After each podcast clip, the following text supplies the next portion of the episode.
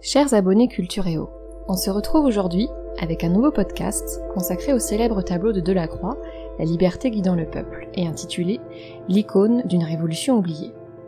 Comme d'habitude, ce podcast est la version audible de notre article disponible sur l'application. N'hésitez pas à y jeter un coup d'œil afin de découvrir les détails du tableau et de tester vos connaissances au travers du quiz final. Bonne écoute La liberté guidant le peuple. Ce tableau vous est forcément familier. On y voit au centre une femme, censée représenter Marianne, drapeau français au poing et armes à la main. Si ce tableau vous est familier, cela est bien normal.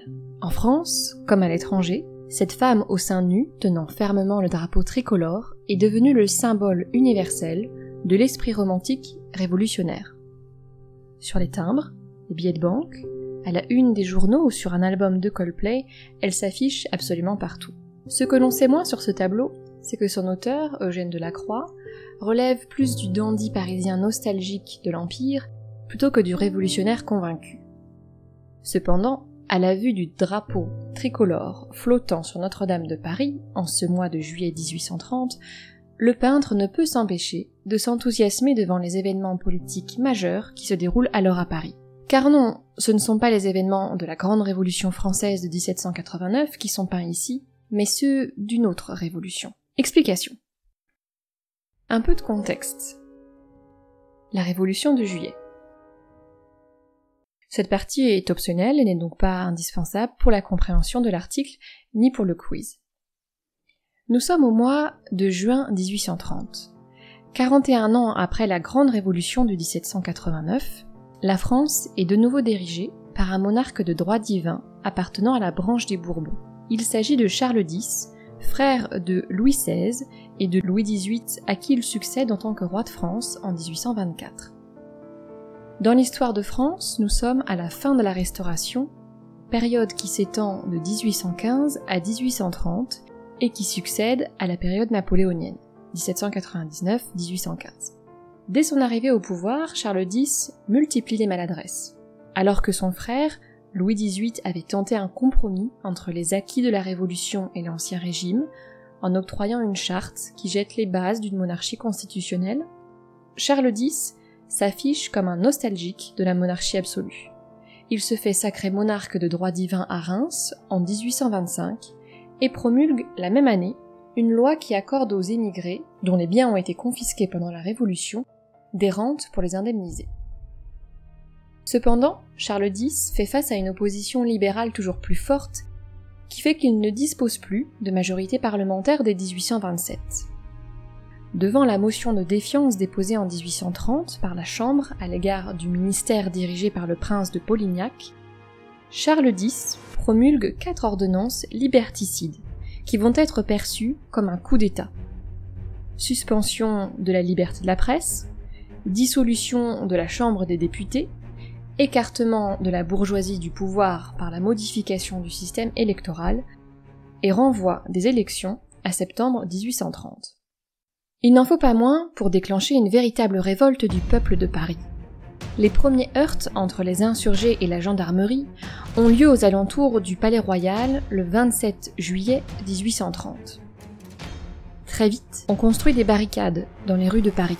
Tout le monde participe, aussi bien à leur édification, pavés arrachés, meubles détruits, qu'à leur approvisionnement, nourriture, armes notamment les insurgés tirent sur les forces de l'ordre, tandis que l'on jette toutes sortes d'objets lors du passage des soldats dans les rues étroites du Paris d'avant Haussmann. Partout, on scande Vive la charte en référence à la charte de 1814 et À bas les Bourbons Les journées du 28 et 29 juillet 1830 voient le nombre de barricades et d'insurgés augmenter, à tel point que Charles X est contraint de fuir à Rambouillet. Face à des républicains désorganisés et à la poussée de la bourgeoisie, c'est finalement le duc d'Orléans, cousin de Charles X, qui est choisi pour devenir roi des Français et non plus roi de France. Il apparaît au balcon de l'hôtel de ville de Paris le 31 juillet 1830 en compagnie de Lafayette, figure emblématique de la Révolution de 1789. Les deux hommes, enveloppés d'un drapeau bleu, blanc, rouge, se donnent alors une accolade théâtrale, symbole que les acquis de la Révolution sont entre de bonnes mains. Les lois liberticides de Charles X sont supprimées, et le duc d'Orléans, devenu Louis-Philippe Ier, prête serment à une charte revisitée qui rétablit le drapeau tricolore. Le drapeau, bleu, blanc, rouge, ne cessera dorénavant d'être celui de la France, héritage important d'une révolution oubliée. La liberté guidant le peuple.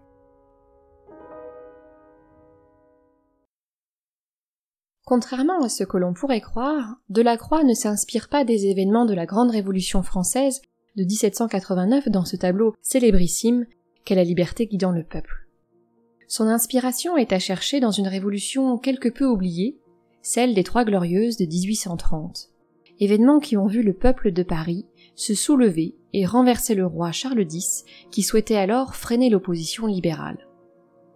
À la suite de cette seconde révolution française, point de changement réel de régime, mais un nouveau roi, Louis-Philippe Ier, qui est proclamé roi des Français et remplace définitivement le blanc de la monarchie par le drapeau bleu, blanc et rouge. Comment la liberté guidant le peuple est-elle devenue un symbole universel de la liberté? Cela tient au génie de Delacroix. Alors que beaucoup d'artistes de l'époque optent pour des plans panoramiques empruntés à la peinture de bataille pour représenter ces événements, Delacroix utilise un plan serré à la composition pyramidale. Il décide de peindre en grand, 2 mètres 62 haut sur 3,25 mètres de large. Une barricade parmi les milliers que dressent les Parisiens les journées du 27, 28 et 29 juillet 1830. Au centre, cette femme au sein nu qui domine la scène et qui attire les regards des autres personnages n'est pas Marianne. En fait, plusieurs indices nous indiquent que ce personnage n'appartient pas au monde réel. Son buste et ses pieds nus, le drapé de sa tunique est aérien et révèle une silhouette directement inspirée des sculptures antiques. Il s'agit d'une représentation de la liberté, une allégorie. Pourtant, cette figure allégorique choque beaucoup de contemporains du peintre. En effet, loin d'être immaculée, la liberté de Delacroix prend part au combat. De plus, elle est sale, et elle a même du poil sous les bras. Il y a en effet une volonté de l'artiste d'ancrer cette allégorie dans le réel, de rendre sa représentation contemporaine. Autour de cette femme, sous la lumière du soleil couchant qui se mêle à la fumée des combats, le peuple, représenté dans toute sa misère, sert à la fois de pilier et de piédestal.